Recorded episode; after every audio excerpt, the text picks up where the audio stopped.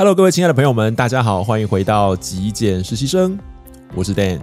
在今天的节目上面，我想跟各位聊聊的是，我们在极简生活的练习中，或者是当我们要踏入想要开始学习极简生活的时候，我们可以具备什么样子的一个比较好的、比较良性的一个心态哦。那会有这样子的一个议题，主要是因为哦，我在成立频道的这段时间，有蛮多的听众或者是蛮多的观众呢，会留言给我，甚至是会私讯给我，问我一些关于极简的问题。那这些问题不外乎大概就是一个极简。简的呃内容创作者可不可以接业配呢？啊，又或者是有些人会问，一个极简主义者能不能买精品啊？那当然还有另外一种问法，就是嗯，我有一些已故亲人的遗物断舍离不掉，那这样子极不极简啊？等等等诸如此类的问题，我想整个总结或者是归纳下来呢，大概会有一个核心的概念，就是当我做了什么事情，是否符合极简的标准？那我个人呢，在这边就先开门见山的跟大家说，我个人认为，觉得极简没有一个固定的标准。那极简生活，我们可以把极简视成是一个形容词，生活是名词。那更重要的是生活喽，因为生活呢才是我们的本质啊。所以不管你选择什么样子的生活，不管是极简也好，或者是任何的生活风格，我认为没有对错。所以，极简生活不是一个是非题，而是一个选择题。你选择过什么样的生活，其实是根据自己深思熟虑之后所决定出来的。你所下定的一个决心，你的一个目标。所以，没有任何一个框框，没有任何一套标准可以去限制说你这么做就叫极简，你那么做就不叫极简。那么，在今天的节目上面，我帮大家整理出了五个小小的重点。那这个重点就是想跟各位分享哦，当我们在练习极简的时候，可以养成哈，或者是可以先建立什么样子的。一个良性心态，它可以帮助我们在练习的时候呢，比较不会感受到压力哦，或者是说，呃，把重点、把焦点放错了地方。好，那首先第一个是什么呢？第一个就是我们在练习的时候，应该要多看、多听，还有多思考。重点就在于多思考。我想现在网络上面的资讯非常的发达，有非常多的内容创作者，不管是平面的或者是影音，其实都有在聊关于极简生活的内容。但是每一个内容的创作者，如果你仔细观察，你会发现大家活出来的样子呢，诶。不尽相同哦，所以这边可以证明一个点，就是每一个人对于极简的这个理想，或者是对于极简的目标，其实设定的不太一样。因此，多思考就是一件非常重要的事情。我经常在频道的节目内容中呢，跟大家分享，我们可以透过极简去了解自己，跟自己内在对话。我们要知道什么东西对我们来说是重要的，什么东西对我们来说是不重要的。其实，我们现在每一个人在生活中哦，一睁开眼睛，就会有海量的资讯会进入到你的生活里头。那我觉得断舍离在资讯这一块。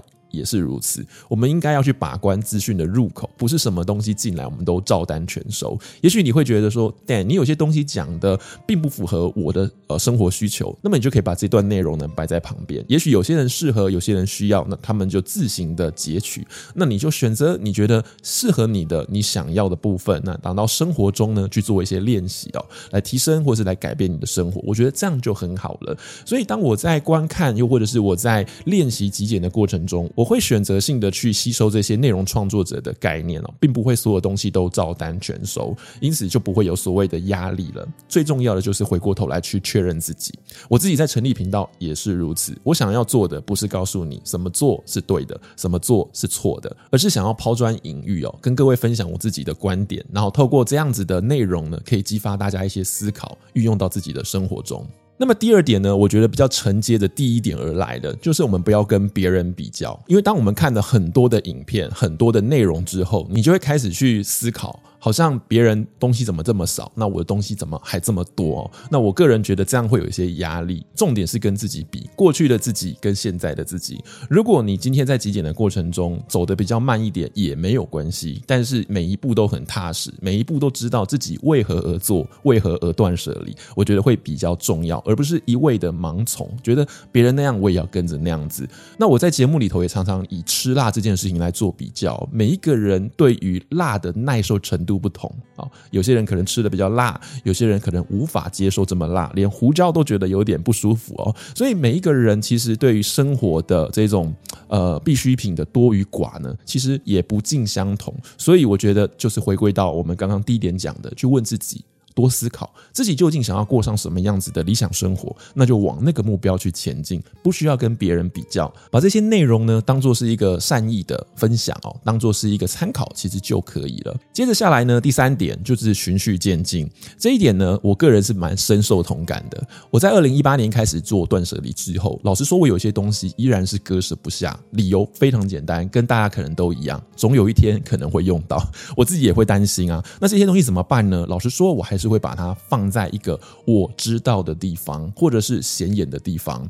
那当一年过去的时候，在每一年的年终要再做一次断舍离，或者是做一个总整理的时候，当我看到它，我就会思考：诶，过去的这一年，过去的这两年，我到底有没有用这个东西？如果我真的没有用，这个时候，我的内在会更笃定。我知道，哦，好吧，那其实这样东西，也许在未来可能用上它的几率也不高了。这个时候，我就会比较有意愿，比较愿意将它割舍掉。哦，所以，如果一开始真的觉得这样东西我无法断舍离，我没有办法。割舍掉，那么我们就让它放在一个我们已知的地方，然后呢，透过时间慢慢的去检视它究竟会不会有需要，让我们这个担心，让我们这一种担忧呢，可以渐渐的被释放啊。那更重要的是，有一些东西若它有纪念价值，你真的真的无法割舍。例如你已故亲人的遗物，我觉得嗯，留下一两样东西放在你的身边，我个人认为也不无不可哦。我最后会割舍掉我爷爷的遗物呢，也是当。我有一天突如其来的时间过去了，我有意愿了，我觉得可以放下了，我才这么做。所以我觉得割舍不掉的东西哦，就让时间来决定；放不下的东西也不一定要立刻就放下，让它放着。如果不会去造成你生活中额外的负担或困扰的话，其实呢也没有关系。接下来第四点呢，也是蛮多人会问我的问题，就是如果当我的家人不极简，那我跟家人同住怎么办呢？我在这边给大家一个我自己的建议哦，就是当你跟这样子的家人同住的时候，做好自己最重要。第二个部分呢，就是要求起码的整齐啊。干净就好了，什么意思呢？就是当你的家人没有办法极简的时候，也没有关系。但是至少我们可以跟他们沟通，养成一件事情，就是让每样事物呢都有它固定摆放的位置，都有一个家。那当你东西拿出来使用完之后，能不能养成顺手放回去这样子的一个习惯？那如果可以的话，我觉得也没关系。至少我们放眼望去，东西是整整齐齐的。然后我们当要使用的时候，也不会没有头绪，找不到东西摆在哪里，所以从这个地方开始着手，我觉得也很好。那更重要的是，活好我们自己，严于律己，宽以待人。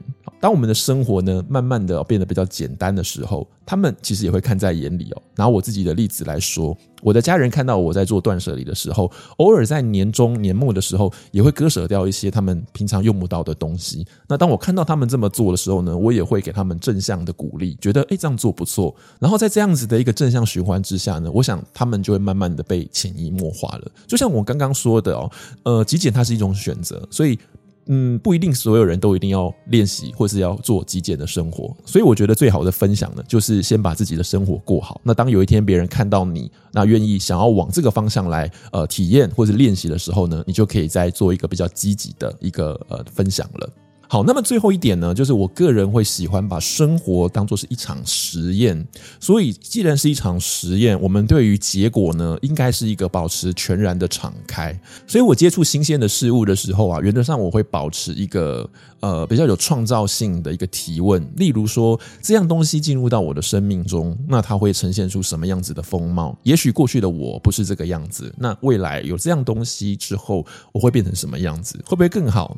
还是会更不好，其实我不知道，所以我完全的敞开，我去体验看看。所以有些人会问我，在极简的过程中，我东西买错了怎么办？哦，又后悔了怎么办？哦，那我老实跟各位说，在还没有极简之前，原则上呢，大家可能都是蛮放飞自我的哦，就是无脑的购买。那什么东西有特价啊？什么东西感觉蛮漂亮、蛮喜欢的，欲望来了，冲动就买了。可是呢，我们在极简之后，其实我们在购买的时候，原则上应该会比较小心、比较谨慎哦，比较理性的，然后三思而后行。所以，我们买下来会买错的东西的这个比率啊，应该已经是少很多了。所以偶尔有一两件东西买错了，其实我觉得也没有关系，我们可以重新的嗯再检讨、再思考一下，那下一次呢就可以更避免啊去重蹈这个覆辙了。那我觉得最重要的是人不是完美的，所以我觉得在生活中呢。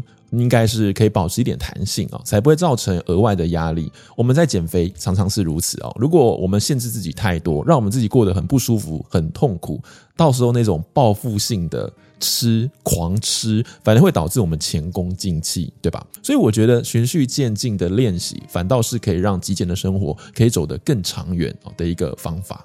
最后呢，我想跟各位分享一篇文章中的其中一小段话哦。那这段话呢，它是说，极简不是要我们放弃掉生活中的乐趣，我觉得生活才是我们的本质，所以快乐的生活才是我们应该要追求的。如果极简带给我们的是枯燥、是乏味、是不快乐、是限制，像在坐牢一样，我觉得就失去了这个极简本身的美意了。